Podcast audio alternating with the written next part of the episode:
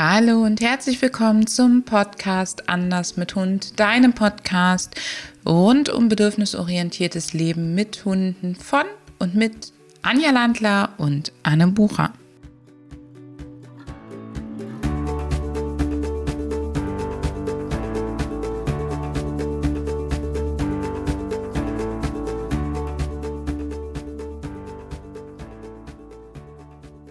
Hallo, liebe Zuhörer von unserem Podcast, ähm, der sich heute mit dem Thema der Qualität der tiergestützten Intervention befasst. Ähm, und ich freue mich, einen ganz, ganz besonderen Gast hier zu haben mit wirklich den glaube ich, allerbesten Qualifikationen in diesem Bereich und ganz viel Erfahrung auch in der Praxis. Und zwar Dr. Lisa Glenk. Ähm, mit Lisa werde ich heute verschiedene Aspekte der tiergestützten Intervention äh, mal ansprechen, diskutieren, ähm, gerade Dinge, die wir vielleicht auch wahrgenommen haben und ähm, ja, über die es sich lohnt, noch einmal zu reflektieren. Ich freue mich ganz, ganz besonders, dich heute hier zu haben, Lisa. Äh, magst du dich noch mal kurz vorstellen? Ja, Hallöchen, liebe Sandra, danke für die Einladung. Ich freue mich sehr, heute dabei sein zu dürfen. Ja, ein paar Hintergründe zu mir. Also ich komme aus dem, aus dem Fachbereich Biologie, Biologie Veterinärmedizin, habe 2012 in Wien an der Veterinäruni zum Thema TGI auch promoviert. Dann, ja, habe selbst auch ähm, verschiedene tiergestützte Weiterbildungen gemacht.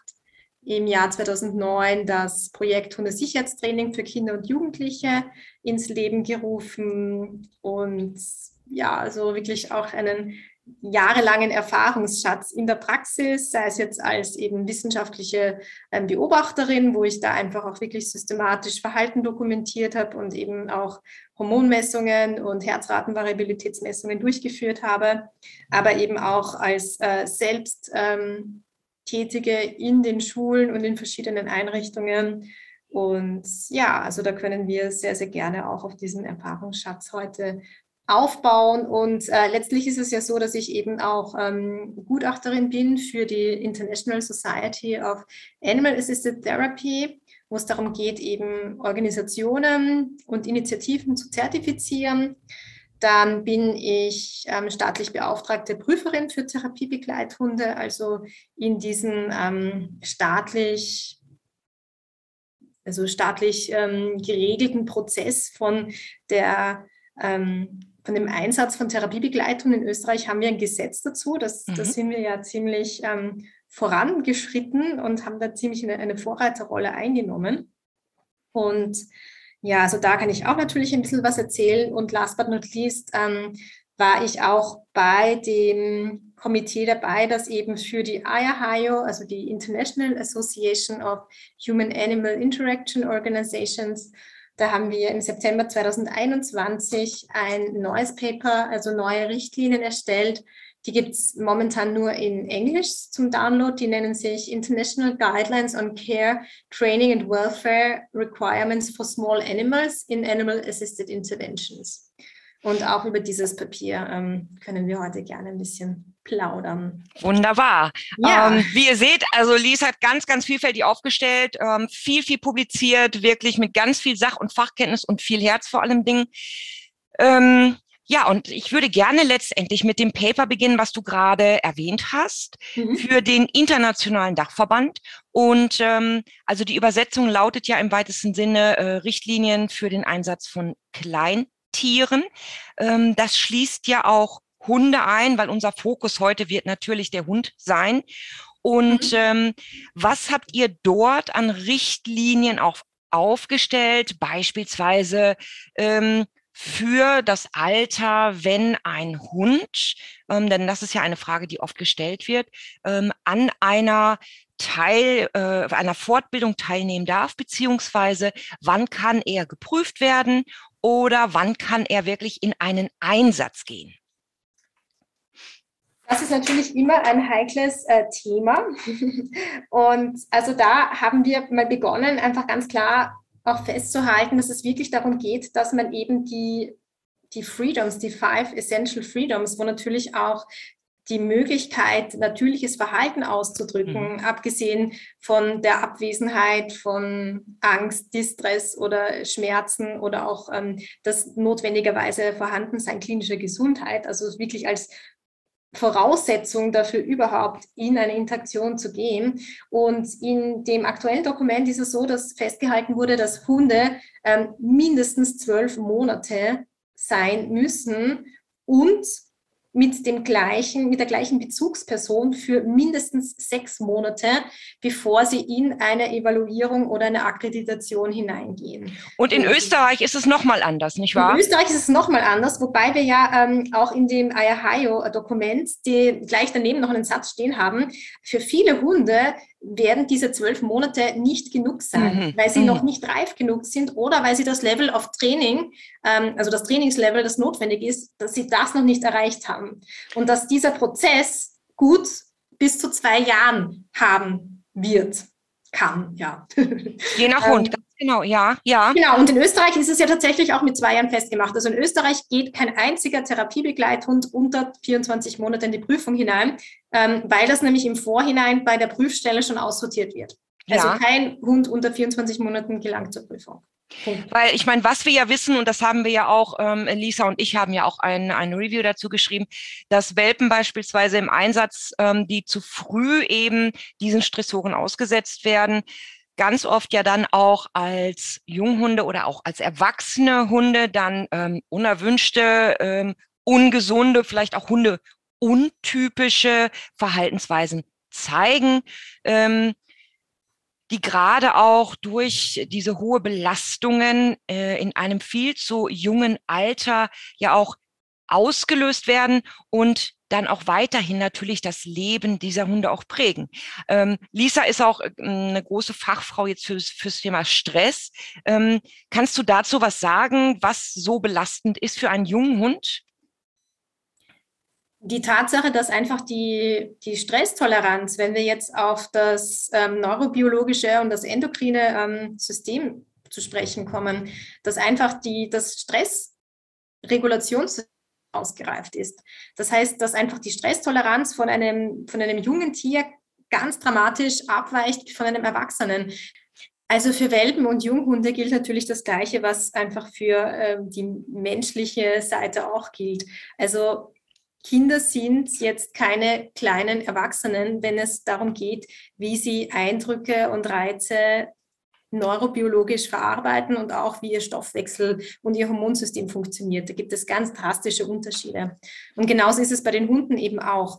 Und gerade die Stressregulationsfähigkeit, die setzt ja voraus, dass eine gewisse neurologische Reife da ist, dass ähm, auch die Hormonsysteme, auch die Stresskaskaden wirklich schon ausgereift sind, dass ein entsprechender Erfahrungsschatz auch da ist, mit Stress umzugehen. Und genau da ähm, trifft, trifft sich das Ganze ja, dass einfach die Welpen noch nicht so eine reichhaltige Erfahrungsbibliothek haben, um unterschiedliche Situationen einzuordnen und um sich da so zurechtzufinden. Das heißt, dass sie einfach mit ungewohnten Situationen, mit ähm, unbekannten Eindrücken, mit denen können sie einfach nicht so selbstkompetent ähm, umgehen und mhm. sind einfach schnell überfordert. Und wir wissen einfach, aus diversen Studien, dass gerade eine kontinuierliche Überforderung zu einem frühen Zeitpunkt im Leben wirklich ähm, ja, nachhaltige Schäden anrichten kann. Dass einfach diese Individuen wirklich ähm, so einen seidenen Geduldsfaden, jetzt sprichwörtlich ähm, gesagt, haben und einfach wirklich ein sehr, sehr instabiles Nervenkostüm. Mhm. Und das produziert natürlich Leiden. Und wenn wir Leiden produzieren, dann sind wir im tierschutzrelevanten Bereich. Von daher macht es absolut Sinn, wirklich ein Tier ähm, einfach mal wachsen und reifen zu lassen und es wirklich sehr dosiert und sehr achtsam an neue Eindrücke heranzuführen und es gar nicht mit einer Kaskade an ähm, Situationen, an Räumlichkeiten, an Personen, es damit zu konfrontieren und zu riskieren, dass es einfach ein Too Much ist oder ein gut gemeint und schlecht gemacht. Ja. Vielen, vielen Dank. Weil wenn wir jetzt über Stressoren mal sprechen, ähm, was sind denn beispielsweise für einen Welpen schon Stressoren? Ich weiß nicht, ob das jedem so ganz klar ist. Also das beginnt schon mal bei der physikalischen Umgebung, ja. Also Licht, Temperatur, Geräuschlevel, Lärmpegel. Ähm, also da geht es wirklich um die Intensität, um, um die Frequenz, in der diese Reize bei dem sich entwickelnden Gehirn äh, ankommen, ja. Ja, vielen Dank. Also genau wie du die sagst. Küche, ja, wenn wir darum auch gehen, ja, ja, wenn richtig. auf die physiologische Seite schauen, ne? Ja. Also verschiedene Gerüche. Ich meine, der Hund lebt ja in einer ganz anderen Geruchswelt als wir und ähm, die können ganz viel wahrnehmen und die unterschiedlichen Gerüche in einer Einrichtung in den, in den TGI-Settings. Also das kann einen jungen Hund schon überwältigen, ja. Und es ist ja so, dass ja im, im echten Leben kommt ja nicht wie im Labor ein Reiz. Also es wird nicht so ein Reiz präsentiert und wenn der fertig ist, kommt der nächste. Nein, die Realität ist, die prasseln alle gleichzeitig ein. Und das kann für uns selber auch schon schwer zum Aushalten sein. Denkt mal, ihr kommt in eine Schule in der Pause. Wie geht's euch da? Ne? Also die Türen gehen auf, Kinder laufen, schreien, äh, Dinge werden fallen gelassen. Ja, das ist ein Wahnsinn. Das ist ein, eine Reizüberflutung und einfach für ein ganz junges Individuum problematisch, das einzuordnen und sich da wieder ähm, zu, zu kalibrieren selbst mhm. und sich wieder da zu stabilisieren, seine innere Balance wiederherzustellen. Das kann ein souveränes, erwachsenes Tier, das eine reiche Erfahrungsbibliothek schon hat und schon verschiedene Situationen erfolgreich bewältigt hat, ähm, tut sich da viel, viel leichter, sich da wieder zu sammeln und bei sich zu bleiben. Ich glaube, für den kleinen Hund, ähm, ich meine, auch da gibt es ja eine Studie zu, dass, dass es ja ein aversiver Reiz ähm, schon auslösen kann, dass wirklich ein lebenslanges äh, Trauma in irgendeiner Form ähm, vorliegt. Und als kleiner Hund, denke ich, ähm, kann auch einfach eine aversive Interaktion so empfunden, subjektiv wohlgemerkt, ähm, mit den Kindern, ähm, mit den Klienten, mit den Empfängern im weitesten Sinne ja ausreichen. Oder eben auch äh, die, die fehlende wahrgenommene Kontrolle, ja, das Selbstbestimmtsein, was ja dann überhaupt nicht vorhanden ist, ähm, sich diese mangelnde Fähigkeit auch, sich diesen aversiven Reizen zu entziehen und überhaupt diesen Reizen, die du gerade benannt hast, ne? Genau, die Problematik, die du hier ansprichst, ist natürlich, ähm, dass genau diese, diese jungen Individuen da in ihren sensiblen Entwicklungsperioden ja einfach Phasen durchleben und die sind physiologisch ganz normal, die sind auch psychologisch ganz normal, ähm, wo sie dazu neigen, dass sie ein negatives, ein unangenehmes Erlebnis sehr stark generalisieren. Ähm, und diese Phasen, die bauen sich auch in ihrem natürlichen Ablauf wieder ab. Und es ähm, ist total sinnvoll, dass ich einen jungen Hund in dieser sensiblen Phase, die ja durchaus auch mit drei, vier Monaten noch gegeben ist, ja, dass ich dem Hund da wirklich in einem behüteten Nest, unter Anführungszeichen, also mit Nest meine ich jetzt wirklich auch den Familienverband, dass ich den da behütet aufwachsen lasse, ich rede jetzt nicht davon, dass der jetzt in so eine ähm, unrealistische Seifenblase hineinkommt und nichts kennenlernen darf. Das ist ja genau dann wieder das andere Extrem, das den Hund äh, sehr stressanfällig macht, wenn der gar nichts kennenlernt. Aber es ist ein gesunder Hausverstand, es ist so ein gesunder Mittelweg auf ja, wie ich einfach den Hund begleite und wie ich den Hund zu einem souveränen Junghund und zu einem souveränen erwachsenen Hund begleiten kann und darf. Und, und im normalen Haushalt haben wir ja auch genug Reize, oder? Also wenn du jetzt mal äh, an euer, äh, an euer Haus denkst, an euer Leben, da ist ja auch für einen Junghund ganz, ganz viel an neuen Reizen, oder? Der er noch gar nicht kennt. Ähm, das ist ja mhm. schon vielfältig und den musst du ja auch abholen.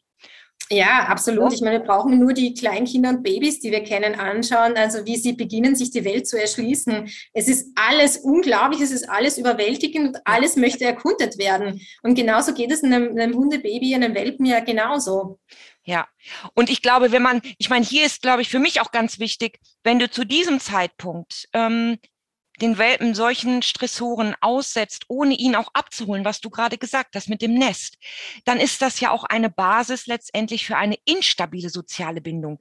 Ähm, jetzt mit dir als Bezugsperson, aber wir wissen ja auch, dass das durchaus generalisiert wird, dass ich also auch damit schon in dem Bereich eine, eine schlechte ähm, Foundation, also eine Basis lege, ähm, damit ihr als Team auch zusammenwachst, ne? Genau, also das ist, wenn der Welpe einfach schon früh die, die Erfahrung macht. Also ich er wird Situationen ausgesetzt, in denen er überwältigt wird von den Reizen und seine, sein, sein Mensch, seine Vertrauensperson ist vielleicht physisch anwesend, aber wird einfach nicht aktiv, um ihn da zu begleiten, um ihn da achtsam und sinnvoll zu begleiten, dann macht er natürlich die Erfahrung des, des eines gewissen Ausgeliefertseins und das wiederholte Erfahren, dass ich einer Situation ausgeliefert sein äh, bin, also dass ich dann einfach nichts tun kann, um, um dieser Situation zu entkommen. Das resultiert, wie wir wissen, ne, ähm, Professor Seligmann in der ähm, viel zitierten erlernten Hilflosigkeit. Und dann ist man einfach ja, ist man auch mehr so, mehr so eine Hülle, ja. Also auch jetzt physiologisch gesehen, wenn man da den Hund misst und ähm, Daten erhebt, dann hat der ein Profil von einem, von einem ausgereiften Burnout, ja, von seinen Vitalfunktionen. Und der ist auch überhaupt nicht handlungsfähig. Also so ein Tier möchte ich doch auch, auch nicht in der Intervention haben, weil der wird keinen Beziehungsprozess mehr gestalten können, weil der genau. eben einfach nur eine reaktive Hülle ist, aber nicht mehr aktiv wird. Und sowas brauchen wir in der Beziehungsarbeit nicht. Ja. Ein Individuum, das äh, gerade mal so irgendwie anwesend ist, aber das einfach keine äh, Beziehungsgestaltung mehr betreibt. Also wie du sagst, das führt dann durchaus auch, wenn der Hund in so einem jungen Alter so überlastet wird, und das geht ja sehr schnell, weil es eben ähm, ein Wesen ist, was physisch und kognitiv ja noch nicht ausgereift ist, dass es wirklich mittel- und langfristig zu Angstzuständen kommen kann, ähm, zu depressiven Verstimmungen. Auch dazu gibt es ja inzwischen äh, Studien. Andere psychopathologische Folgen, wie äh, bis hin zur posttraumatischen Belastungsstörung und natürlich zur erlernten Hilflosigkeit. Und auch wenn es so ist, dass dann viele Leute sagen, oh, der ist aber brav, ist das genau das, was Lisa gerade sagt. Das ist ja letztendlich ein Hund, der ist nur noch die Hülle seiner selbst. Da ist ja nichts mehr drin an Leben. Ähm, und dieser Hund hat einfach auch keine Fähigkeiten mehr zur Stressbewältigung, denn er ist ja jetzt völlig verhaftet in dieser erlernten Hilflosigkeit. Also gibt es auch ein, kein adaptives Sozialverhalten in dem Sinne. Ähm, und das sind auch genau die Hunde, die vermindertes Erkundungsverhalten zeigen. Also eigentlich die Welt nicht mehr ex, äh, explorieren, schauen, was es da an Neuem gibt, ja, und dadurch ja auch lernen. Denn Lernen ist ja auch ein ganz wichtiger Faktor, ne, wenn wir mit, ähm, wenn wir über Stress reden, oder? Na, absolut. Also eben Explorationsverhalten, also die Basis für eine erfolgreiche ähm, Exploration ist ja immer so ein gewisses Empfinden von Sicherheit aus sich heraus. Also mit, äh, aus der Bindungslehre haben wir natürlich da den, die sichere Basis und den sicheren Hafen, also wo einfach wirklich der Bindungspartner so der Fels in der Brandung ist, der einem ermöglicht, von da aus einfach sich neuen Reizen zu stellen und die kennenzulernen. Ähm, und je älter, je größer der Hund wird, desto mehr kann er auch diese Sicherheit, wenn er denn in seiner frühen Entwicklung die Erfahrung von Sicherheit mit seinem Bindungspartner auch machen darf, ja, dann kann er das einfach, dann wird das ähm, so, ein, so, ein, so eine innere Sicherheit auch. Also dann ist es so, so, ein, so ein Arbeitsmodell, so ein Working Model mhm. im Hund, dass der einfach von sich aus sehr, sehr sicher und sehr souverän agiert. Aber Voraussetzung dafür, für so eine soziale Spezies wie unser Hund ja auch ist, ist einfach die, das Vorhandensein von einem, einem stabilen ähm, Umfeld. Und das bedeutet ja auch, dass du ähm, als seine Bezugs- oder Bindungsperson ähm, im Rahmen jetzt auch des sicheren Hafens, dass du Trost bietest, dass du ihn schützt, ähm, wenn er gestresst, überfordert ist, dass du aus diesen, dass du ihn aus diesen Situationen herausnimmst, aber genau. ihn natürlich auf der anderen Seite, genau was du gesagt hast, ähm, auch mal sein eigenes Ding machen lässt. Ja, dass er auch mal alleine ein bisschen gucken kann, ähm, um über sich selber, seine Körperlichkeit, seine Fähigkeiten etwas zu lernen. Und das fördert ja auch wiederum ähm, seine Selbstwahrnehmung.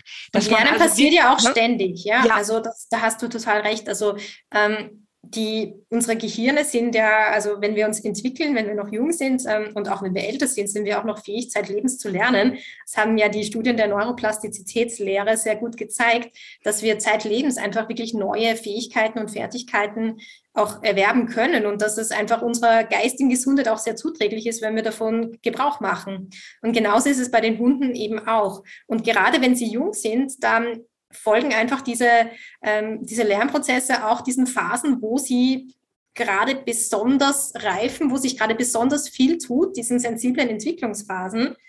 Und also die kann man wirklich sinnvoll nutzen. Und ähm, es ist aber wichtig, die einfach keinesfalls zu überstrapazieren. Weil die brauchen ja auch dann wieder ihre Schlafperioden beispielsweise, um die Dinge oh ja nun auch wieder zu verarbeiten. Und gerade bei den Welpen gehen wir ja immer noch, ähm, das ist, sind so meine Werte, die ich kenne, zwischen 18 und 21, 22 Stunden aus. Also Bis zu 22 Stunden, ja. Ja, ne, da kann man jetzt auch nicht ähm, so einen Hund beispielsweise irgendwie sechs, sieben, acht Stunden ähm, an einem Seminar oder irgendetwas teilnehmen lassen, das, dann kommt er ja auch gar nicht zur Ruhe in dem Sinne. Ne? Gar nicht. Also so ein Welpe in einem Ganztagsseminar ist ein absolutes No-Go. Also weil einfach wir davon ausgehen müssen, dass auch wenn der schläft, also Hunde haben ja auch ein bisschen eine andere Schlafarchitektur als wir Menschen. Also auch wenn der schläft, kriegt er ja noch so einiges mit, ja was sich da so im Seminar dann tut. Und das ist sicher nicht so der sichere Hafen, das sichere Nest, ähm, in so einem Seminarraum mit etlichen Leuten oder vielleicht sogar auch schon mit Klienten, die eine psychische oder physische Herausforderung mitbringen. Ähm, also dem, dem ist so ein Welpe noch nicht gewachsen, auf keinen Fall. Und das wissen wir gar nicht, was der auch im Ruhen, im Schlafen vielleicht noch alles aufschnappt, was dann auch irgendwie verarbeitet werd, werden muss. Und die Frage ist eben auch dann einfach so die Überforderungsreize, die gesetzt werden, die sind dann auch so in einem gewissen Wettbewerb, Wettbewerb mit den natürlichen Erfahrungen und mit den ganz normalen Lernerfahrungen, die jetzt ein, äh, sage ich jetzt mal, ein 0815 Familienhund auch macht. Mhm. Das heißt, ich, ist die Frage ist einfach, wie gewichte ich diese ganzen Reize, dass sie ähm, den Hund äh, fördern, dass sie den Hund unterstützen, aber dass sie den Hund einfach nicht überlasten und überfordern. Also das ist auf jeden Fall ähm, eine Gratwanderung hier, die wir da betreiben und also das verdient maximale Aufmerksamkeit. Richtig, gerade weil wir ja auch gesagt haben, dass die Konsequenzen äh, unter Umständen ein Leben lang dann vorhanden sind, und zwar im Negativen, ähm, durch eben vielleicht auch Verhaltensauffälligkeiten bis eben hin zu ähm, psychopathologischen Erkrankungen, die durch so etwas ähm, durchaus ausgelöst werden können.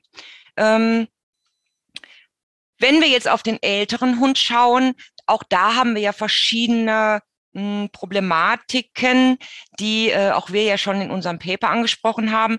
Also beispielsweise, ähm, wenn die Hunde in den Prüfungen oder vielleicht auch beim Klienten äh, in einen Platz gelegt werden, damit sie eben äh, gut gestreichelt werden können. Also sie sollen sich jetzt mit Signalgebung irgendwo hinlegen für ein Setting. Was hältst du davon?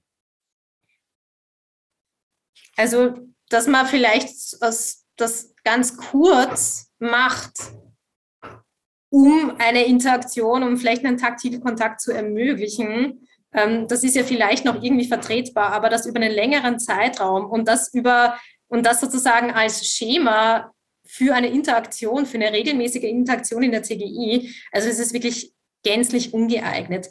Warum ist es ungeeignet? Weil es einfach diesen aktiven Beziehungsprozess, wo es darum geht, dass man ja freiwillig und freiwillig von allen Seiten, also dass der Hund einfach sich freiwillig dem Klienten nähert, das ist ja überhaupt nicht mehr gegeben, wenn der da ins Platz geschickt wird und ähm, das Streicheln begonnen wird. Also der Hund ist eigentlich unter einer, unter einer so einer gewissen ähm, Spannung, weil er da ja unter dem Kommando, unter der Signalkontrolle steht von seinem Halter. Also der ist in so einer gewissen Anspannung. Ähm, ganz anders, als wenn gerade die Interaktion so relativ frei ist, wo der Hund sich da vielleicht einfach zum Fuße des Klienten hinlegt, sich da so ein bisschen anlehnt und da eine Runde dann mal schläft. Ja, also das wäre dann eine ganz eine andere Voraussetzung und eine ganz andere innere und auch muskuläre Anspannung des Hundes. Ja. Und da habt ihr ja auch herausgefunden, ähm, dass zum Beispiel dann ja auch die Stresswerte, also Cortisolwerte beispielsweise, auch erhöht sind, oder? Ja, also bei uns war es so, dass wir da getestet haben, wie sieht's aus, wenn Hunde einfach in der Interaktion unter, der, unter einer Leine geführt werden, also wo sie einfach wenig Spielraum haben, dass sie zurückweichen können bei Interaktionen. Und wie sieht's aus, wenn die Hunde wirklich so komplett frei, ohne Brustgeschirr da in ähm, so Gruppentherapien da sich ja, durch den Raum navigieren können. Und da haben wir gesehen, dass eben die Hunde, die da ganz frei waren, also die keinerlei Begrenzung hatten, dass die nach einer Interaktion äh, wirklich mit ihren Cortisol-Leveln, also Cortisol ist ein Glucocorticoid-Hormon, das einfach auch mit Anstrengung ähm, und mit Stress ähm, ansteigt. Und da haben wir gesehen, dass einfach bei den Hunden, die frei waren, dass wirklich die Cortisolwerte hinuntergegangen sind. Mhm. Und bei den Hunden, die an der Leine waren, äh, waren die wirklich signifikant höher. Und wir haben auch da Videos gemacht, um das Verhalten zu beurteilen und das Verhalten zu quantifizieren und haben auch gesehen, dass da ja es wirklich auch so war, dass die Hunde an der Leine auch schlecht zurückweichen konnten, wenn Klienten mal so in Richtung Kopf gegriffen haben oder sich so nach vorne gebeugt haben. Die Hunde ohne Leine waren da sofort weg. Die waren aber nicht ewig weg. Die sind natürlich zu diesen Leuten auch wieder gekommen. Aber kurzfristig haben die einen ganzen klares und authentisches Feedback auf dieses aus Sicht des Hundes distanzüberschreitenden Verhaltens bekommen. Und das ist ja auch wieder das, was für den Klienten unschätzbarer Wert ist, wenn der von, von dem Hund sofort rückgemeldet bekommt, okay, das wollte ich jetzt nicht, das war für mich jetzt nicht in Ordnung, ja. Weil bei ganz viel geht es ja bei Klienten auch darum, für sich selbst und ihre Bedürfnisse ähm, einzutreten. Ich denke jetzt gerade an die psychiatrischen Populationen, wo es darum geht, eben Grenzen zu setzen, Nein zu sagen, sich zu behaupten, was ist mir noch angenehm, was ist mir nicht mehr angenehm. Und ähm, ja, das ist natürlich ein totales No-Go, den Hund da einfach in eine Situation hineinzuschicken, ihn dort unter Kommando zu lassen.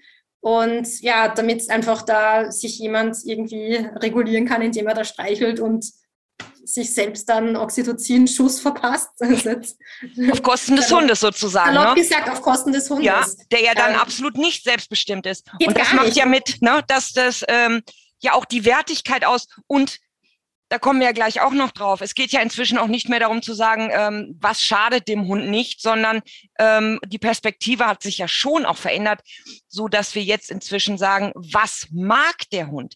Denn ich habe jetzt gerade zum Beispiel noch äh, aus einem Prüfungskurriculum äh, einen Text, da müssen sich die Hunde beispielsweise auf die Seite legen, also auch in einem Signal und äh, ein fremder Mensch legt seinen Kopf auf den Hund. Das soll dann ähm, wahrscheinlich dieses ähm, ähm, beruhigende Liegen darstellen. Das kennen wir ja auch von verschiedenen Bildern. Ähm, der Hund bleibt dann im Signal liegen, auch wenn er hoch gestresst ist. Äh, und dann geht sein Mensch auch noch weg und der Hund muss liegen bleiben. Und das ist Teil einer Prüfung. Also auch hier würde man doch ganz klar sagen, ähm, ganz weit weg von selbstbestimmt und ganz weit weg von dem, was wir als werthaltige, tiergestützte, authentische Interaktion auch sehen, oder? Das ist auch ganz weit weg von dem, was die großen Dachverbände in ihren aktuellen Richtlinien ähm, publiziert haben. Nämlich, dass es auch die Tiere genießen sollen und dürfen, ja, dass sie sich emotional wohlfühlen sollen. Und so eine Situation, Signalkontrolle, ein Mensch, fremder Mensch legt den Kopf auf das Tier, äh, absolutes No-Go. Ich meine, wenn man schaut, wann machen das Hunde, dass sie den Kopf über den anderen drüber legen, ja? Wenn sie Machtverhältnisse ähm, abtesten wollen, ja, oder da einfach schauen wollen, ne?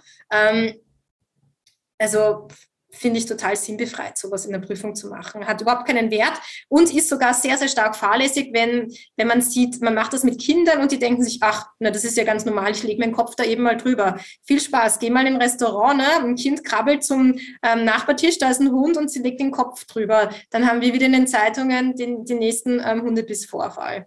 Also wir haben eine ganz starke Vorbildwirkung. Das, was wir als Professionisten mit unseren Hunden in den tiergestützten Interventionen zeigen, diese Haltung und diese Verhaltensweisen werden dann von den Menschen auch imitiert, weil Menschen eine sehr starke Tendenz haben, Kinder noch mehr als Erwachsene, das zu imitieren, was sie sehen. Das heißt, ähm, es ist aus meiner Sicht eine Verletzung für die, das emotionale Wohl des Hundes.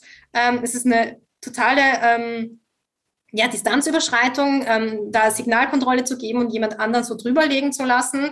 Und es ist sehr grob fahrlässig aus der Perspektive der Nachahmung. Ja. Vielen Dank. Also ich denke mal, ähm, ja. wenn da die zeitgemäße Literatur, ähm, wenn, man, wenn, da, wenn die jemand gelesen hätte, der das verfasst hätte, dann würde dieses Prüfungsprotokoll auch anders aussehen. Ja. Richtig, also da kommen wir gleich eh nochmal auch auf die äh, Literatur, die eigentlich ähm, meist zitiert ist. Wobei ich noch einmal ganz, ganz kurz auf deinen Punkt der ähm, Außenrepräsentation zurückkommen möchte.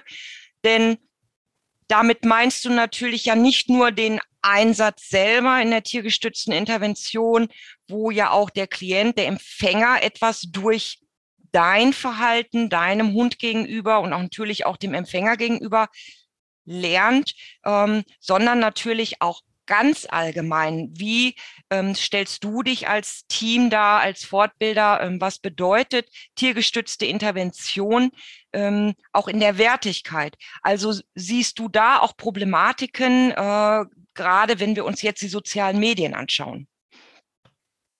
Absolut. Also da gibt es ja eh diesen Begriff der Instrumentalisierung und Ayahayo sagt ja auch ganz stark, also das Tier ist kein Werkzeug, nur weil es uns erleichtert, mit dem Klienten einen Prozess auszulösen, der einfach in Anwesenheit des Tieres besser und leichter und schneller gelingen kann. Also weg von dem, das Tier ist ein Werkzeug, um das zu erreichen, sondern wir schaffen einfach ein gemeinsames auf Augenhöhe äh, im Sinne von One Health, also im Sinne auch von One Welfare. Das heißt, eine Gesundheit, ein Wohlbefinden, ähm, was ist damit gemeint? Damit ist gemeint das Menschliche, das Tierische und das der Umwelt und der Umgebung. Dass ich einfach wirklich so eine, ja, so eine Harmonie zwischen den Bedürfnissen aller Beteiligten auch schaffe. Also das ist es, wo die ähm, TGI und die professionelle TGI hin möchte. Und es gibt anscheinend immer noch etliche Ausreißer, die da ähm, eher rückschrittlich agieren als am Puls der Zeit. Und das ist natürlich schwer bedenklich, ja.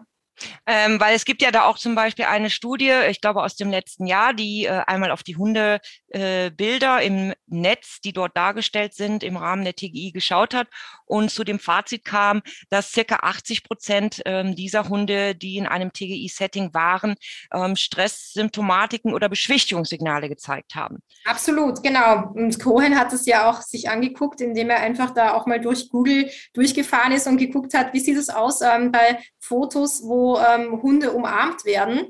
Und da ist genau das Gleiche. Also sobald ein Hund umarmt wird, zeigt er deutliche ähm, Deeskalationsgesten, Beschwichtigungssignale oder so eine Körpersprache weg, nur bloß weg da, ja. Aber das heißt ja auch, dass viele Menschen einfach diese Beschwichtigungssignale oder grundsätzlich die Körpersprache auch des Hundes nicht richtig einordnen, vielleicht nicht verstehen. Ähm, siehst du da noch Defizite und wie kann man da vielleicht bei, beigehen? Absolut. Also die eine Körperwahrnehmungsschulung und zwar die eigene Wahrnehmung und auch die Wahrnehmung der Hunde, ähm, die Wahrnehmung von Stresssignalen bei sich selbst, als auch bei den Hunden und auch bei den Menschen. Das ist was ganz Essentielles, weil es sich oft auf sehr, sehr subtiler Ebene auch abspielt. Also ein Stresssignal ist jetzt nicht nur, hm, sage ich jetzt mal, ein totales ähm, Einziehen der Route und ein Zittern, was die meisten Leute erkennen würden, oh je, da ist jetzt was schiefgegangen. Ein Stresssignal ist auch schon so ein gewisses Steifwerden, sich ein bisschen nach hinten lehnen, ähm, Augenweiß wird sichtbar, ja. Das mag jetzt nicht so dramatisch groß aussehen, aber im Hund spielt sich bereits eine reale Stresssituation dar. Und wir kennen das ja auch von der Eskalationsleiter, wenn ich äh, frühe Beschwichtigungssignale, Stresssymptomatik nicht erkenne, ähm, dann wird der Hund immer für ihn ähm, größere Beschwichtigungssignale sozusagen zeigen. Ähm, wenn ich auch diese entweder unterbinde oder nicht wahrnehme, kann es dann auch durchaus mal dazu kommen, dass der Hund schnappt ähm, was dann für uns auch oft heißt natürlich äh, Haftung, beziehungsweise letztendlich sind ja auch alle dann davon in der TGI ähm, tangiert. Also diese Grundlagen, die müssen einfach ja auch in den Fortbildungen beispielsweise äh, vermittelt werden. Und auch deswegen ist es ja so wichtig, dass die Fortbildungen eine gute Qualität haben, so dass die Menschen, die dann mit ihrem Hund arbeiten, und jeder Hund ist ja ganz individuell auch, das Team ist individuell, auch in den ähm, in der der Körpersprache, im Miteinander, aber auch natürlich in Bezug auf den Hund, ähm, dass da wirklich in kleinen Teams gearbeitet wird, äh, individuell auf diese äh, Mensch-Hund-Beziehung eingegangen wird, um auch gerade dort das Augenmerk zu schulen. Was zeigt dein Hund? Ähm, denn es gibt ja durchaus, und das hören wir oft, ich zumindest, oder man, man findet es auch im Netz, ähm, so Aussagen wie, ja, der, der Hund muss funktionieren oder ähm, ja, also meiner, da können ruhig Kinder kommen, ähm, mein Hund lässt alles mit sich machen oder ja, wenn die, wenn die Kinder äh, mal an den Ohren ziehen, da müssen die durch. Was hältst du von solchen Aussagen? Ja, tierschutzrelevant aus meiner Sicht. Also und ganz weit weg von dem, was man heute als Richtlinien publizieren würde. Also da ist es wirklich so, dass man einfach das Verlangen von eben unnatürlichen oder stressauslösenden Tätigkeiten, dass das ganz klar dezidiert abgelehnt ist. Also eben sich äh, unterm oder überm Tier kriechen, sich anlehnen, irgendwas verbiegen, äh, am Tier ziehen. Also ganz klare No-Gos. Und der Professionalisierung des, des Feldes ist es ja auch nicht zuträglich, wenn sowas propagiert wird. Weil natürlich es ja auch inzwischen jetzt abseits der TGI-Community einfach auch Leute gibt, die sagen, was ist denn das für ein Affenzirkus? Ja, ich meine, da ist ein Hund in der Kita und die krabbeln auf dem herum und ziehen ihn an den Ohren. Also das, abgesehen davon, was das mit dem Hund macht und ähm, was es auch mit den Kindern macht, die sich dann vielleicht denken, juhu, das kann ich bei jedem Hund machen. Ähm, das, das sieht einfach auch unprofessionell nach Kraut und Rüben aus und das wird einfach auch kein Fördergeber wertschätzen, ja, der, sage ich jetzt mal, ähm, da vielleicht auch über Gelder entscheidet oder über das, ja, ob ein Projekt stattfindet oder nicht. Wobei natürlich auch die aufgeklärt werden müssen, das ist ganz wichtig. Aber genau ja. das, was du beschreibst, das ist ja das Gegenteil von, von, von Gleichwürdigkeit, von, genau. von ethischem ja, Umgang, von, von auf Augenhöhe. Ja, also Team. so ein bisschen, also das Wort, was mir da so gleich gekommen ist, wie du das so angesprochen hast, war so das, das, das Kasperltheater. Ne? Ja. Ähm, also ja, also weit weg von äh, Professionalität. Und was natürlich auch so ein Thema ist, ist natürlich, dass Tiere so verkleidet werden. Das ja. heißt, dass man ja. so äh, ihnen, ihnen so Haubenhüte aufsetzt, ähm, Kost Kostümierungen oder einfach das Anlegen von unbequemen Accessoires, was, was die Tiere gar nicht gewohnt sind. Also einfach nur zur Belustigung und auch um halt vielleicht bei Insta oder bei Facebook äh, Likes zu bekommen. Also das ist ja ein Riesenproblem der Zeit, das wir haben mit den neuen Medien, ne? dass da einfach auch wieder auf Kosten der Tiere ähm, die Aufmerksamkeit anderer Nutzer erweckt werden soll. Und dazu ist ja den Menschen wirklich fast jedes Mittel recht. Das sehen wir wahrscheinlich so im englischsprachigen Raum eher noch mehr, wo das gerade das Kostümieren von Tieren ja ein, ein Hobby ist, wo das ja wirklich etliche betreiben, es die wildesten Verkleidungen für Hunde auch gibt, ja. Also ganz ja, und jetzt auch gerade jetzt auch im Raum, äh, im asiatischen Raum. Da sehen wir es auch ganz oft jetzt mit, mit Nagellack und so weiter. Ne? Also äh, auch da okay. ist das wirklich Wahnsinn, äh, auf dem Vormarsch, ja. Und ich erinnere mich an einen, äh, einen Vortrag von dir, wo du auch Fotos hattest, beispielsweise von den Hunden, die dann ähm, Verbände anhatten oder äh, so eine mhm. Sauerstoffmaske auf hatten. Ne? Sauerstoffmaske, ähm, die ähm, EKG-Elektroden am Fell kleben hatten. Also ganz krass, ja, von einem ähm, Kinderspital in Amerika. Also total total heftig, ja. Ja, ja. Also wo einfach der Mehrwert von dieser Aktion für mich auch überhaupt nicht klar ist. Ja. Also wahrscheinlich wollten die das ein bisschen verharmlosen, diese medizinischen ähm, Accessoires und Geräte äh, und den Kindern halt irgendwie zeigen, ja, guck mal, dem Hund passiert ja auch nichts. Aber ich meine, dem Hund passiert schon was, ähm, wenn der da was im Gesicht, äh, auf der Nase haften hat und wenn ich dann die Klebeelektroden vom Fell abreiße. Ja. Ähm, also geht gar nicht. Und was du vorher auch noch gesagt hast, ne, eben, wie können wir einfach das weiter professionalisieren und wie können wir das schaffen, dass Leute einfach wirklich verhaltensgeschult sind und auch subtile Verhaltensweisen erkennen und auch subtile Stresszeichen erkennen. Ähm, weil da ist für mich nämlich genau die Grenze erreicht, wo ich sage, okay, wir können nicht rein mit Online-Weiterbildungen arbeiten, weil einfach online es wirklich aufgrund von der Übertragung und aufgrund von den Stimmungen der, der Körpersprache, aber auch so dieser, dieser Proxemik, das Verhalten im Raum, ja, man kann einfach nur ganz wenig beurteilen, wenn ich so einen winzigen Ausschnitt habe. Also eine rein online ähm, Weiterbildung für TGI ist total ungeeignet, um die Sensibilität und die Wahrnehmung der Teilnehmer dahingehend zu schulen, dass die wirklich Kleinigkeiten feine Nuancen in der Körpersprache im Verändern von Muskelspannung auch erkennen können. Das kann ich denen nicht über die Kamera, über den Bildschirm lernen. Unmöglich. Ja, und auch da, äh, das kommt natürlich auch, das war natürlich auch Corona-bedingt, ganz vermehrt zum Tragen. Und äh, ja, ein Resultat ist, dass es inzwischen ja diese Online-Fortbildung auch für TGI gibt. Äh, auch da für mich ganz, ganz bedenklich. Und letztendlich ähm, im Gegensatz dazu, was die Dachverbände auch verschriftlicht haben. Du hast das White Paper erwähnt. Das ist für mich mit das ausschlaggebende Dokument, was ja auch immer wieder aktualisiert wird. Ähm, auch deinen Beitrag von 2021 ganz aktuell, jetzt in Bezug auch auf die äh, Kleintiere, also inklusive der Hunde, ähm, mhm. besagt ja nun, dass Fortbildungen und auch Prüfungen nicht per Zoom gemacht werden dürfen.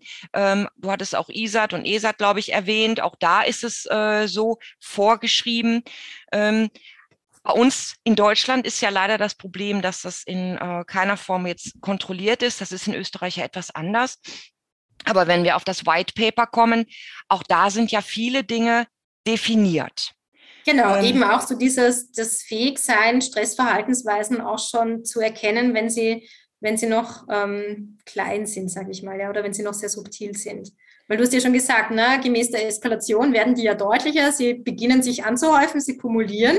Ähm, und irgendwann habe ich dann ein Tier, das so eine ganze Bandbreite zeigt. Aber die Wahrheit ist ja, dass ich ja schon ähm, bei dem kleinsten Zeichen sofort ähm, anfange, mehr Raum zu geben, mehr Distanz zu geben, zu modifizieren, vielleicht eine alternative Interaktion, wo der Hund einfach mal gerade ein bisschen Abstand und Pause hat. Aber ich bin ja als professioneller TGI-Anbieter, habe ich ja sowieso eine Bandbreite an Methodik parat, um halt auf eine alternative Interaktion sofort umlenken zu können, wenn es die Situation ähm, nahelegt, sage ich mal, ja. Ja, aber apropos ähm, aktuell, also da möchte ich auch noch mal eben aus einem Buch zitieren. In ihrer Ausbildung werden Therapiehunde daran gewöhnt, auch kräftig und überraschend in ihr Fell gepackt zu werden, ohne daraufhin eine abwehrende Reaktion zeigen zu dürfen. Das wird also immer noch publiziert. Ähm, ja, Wahnsinn. Deine Meinung? Ja. Kopfschütteln, ja, also. Und das geht ja einher mit, mit diesen Prüfungsvorgaben, die ich vorhin noch erwähnt habe, wo mhm. wirklich der Hund aushalten muss.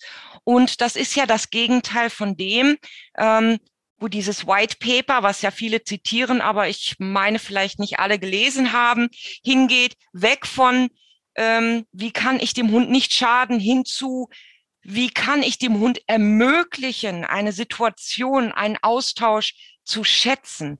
Und das geht ja auch einher mit äh, einer Zustimmung des Hundes.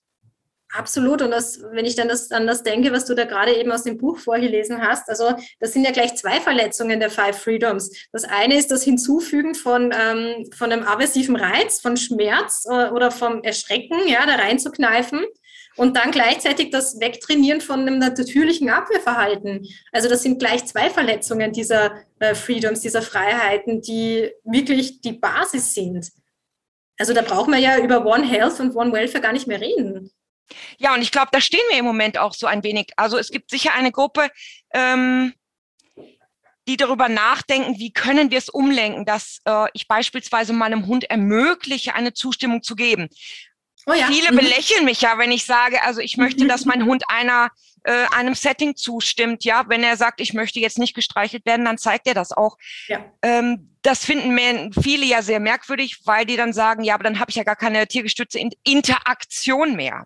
Da gab es ja von Ayahayo kürzlich auch ein Webinar zu dem ja. Thema, ne? Animal Consent, ja. Also, dass ja. wir einfach wirklich uns dem nähern, wie können wir das machen, dass wir Tiere auch um ihre Zustimmung bitten. Und da waren ja auch diese netten Videos, wo auch so die Hunde so gefragt wurden, okay, genug, genug gestreichelt, genug Körperkontakt oder möchtest du mehr? Und auch diese unterschiedlichen Reaktionen der Hunde, also dieses so, okay, zack, ich gehe jetzt weg, na, möchte offensichtlich nicht mehr. Oder dieses Hund lehnt sich nochmal dran, Kopf streckt sich aus zum Menschen, oh, bitte mach mal weiter da, da war es gerade so gut, ja.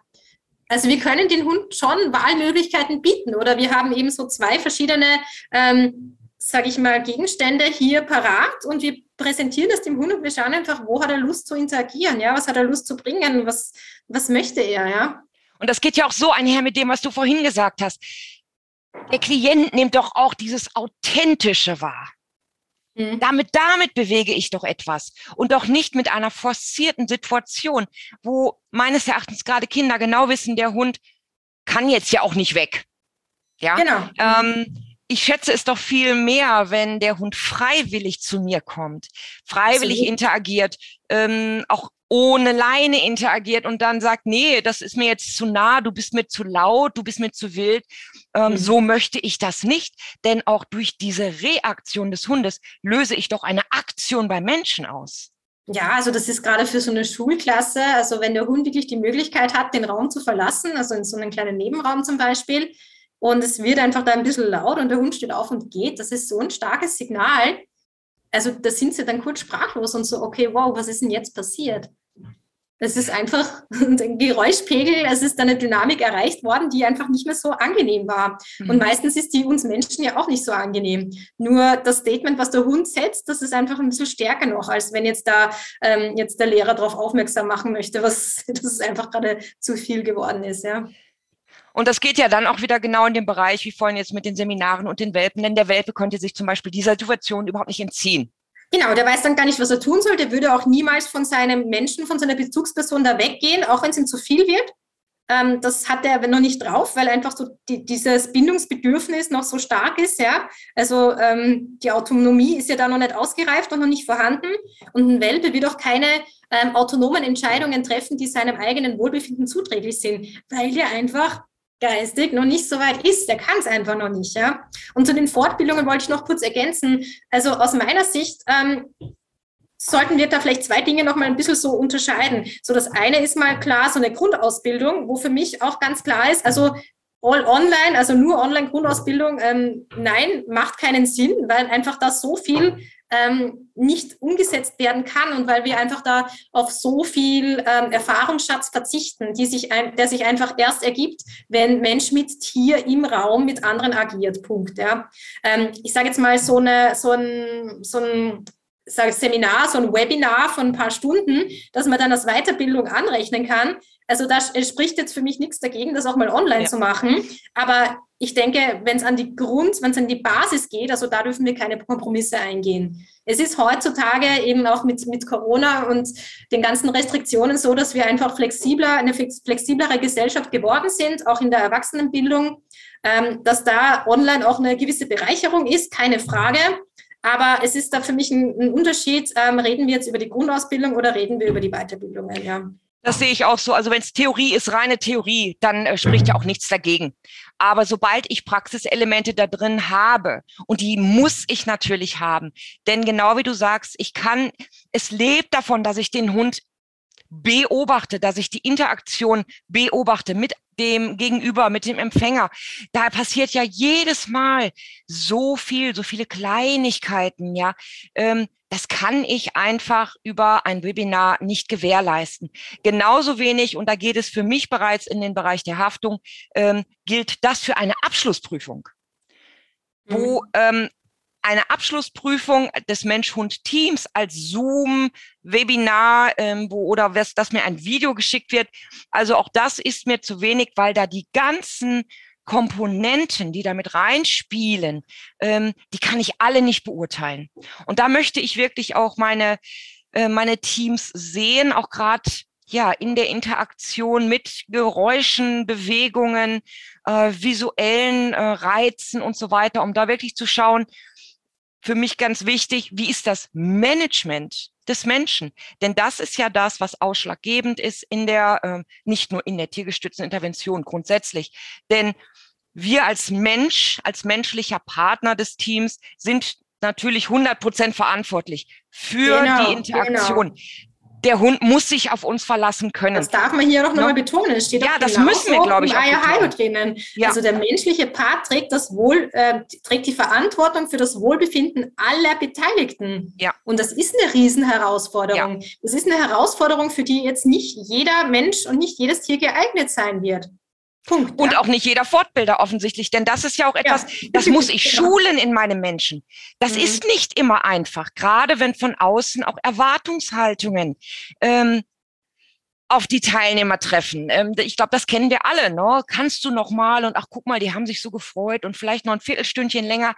Das mhm. ist schwierig, sich ja. dann abzugrenzen äh, und zwar genau. zum Wohle des Hundes. Dann zu sagen, hört mal, ähm, heute nicht mehr. Ja, das geht jetzt nicht. Na klar, also wenn Anders man in der Schulklasse machen, ne? kommt, natürlich, am liebsten würden alle 25 Kinder dem Hund einmal ein Sitzsignal geben. Aber wie ätzend ist denn das für den Hund, das 25 genau. Mal zu machen? Ja, also das ist schon ganz klar, dass ich trete für die Interessen meines Hundes ein und ich versuche einen Kompromiss zu finden, dass eben da alle was von, davon haben. Aber genau, ich bin verantwortlich, weil ich weiß, für den Hund ist das, ist das nicht, ähm, ist das nicht so, dass er das genießen kann, so wie Eierhai das verlangen würde, ja. Und das heißt ja dann wirklich für uns auch, dass wir die Interessen unseres Hundes jetzt als ähm, sentient, als empfindungsfähiges Lebewesen, so wird es, glaube ich, ja dort auch benannt, ähm, mhm. immer berücksichtigen, immer schützen müssen und vor allen Dingen auch wertschätzen für das, was der Hund als Teampartner ja auch einbringt. Denn sonst brauchen wir ihn ja nicht mitnehmen.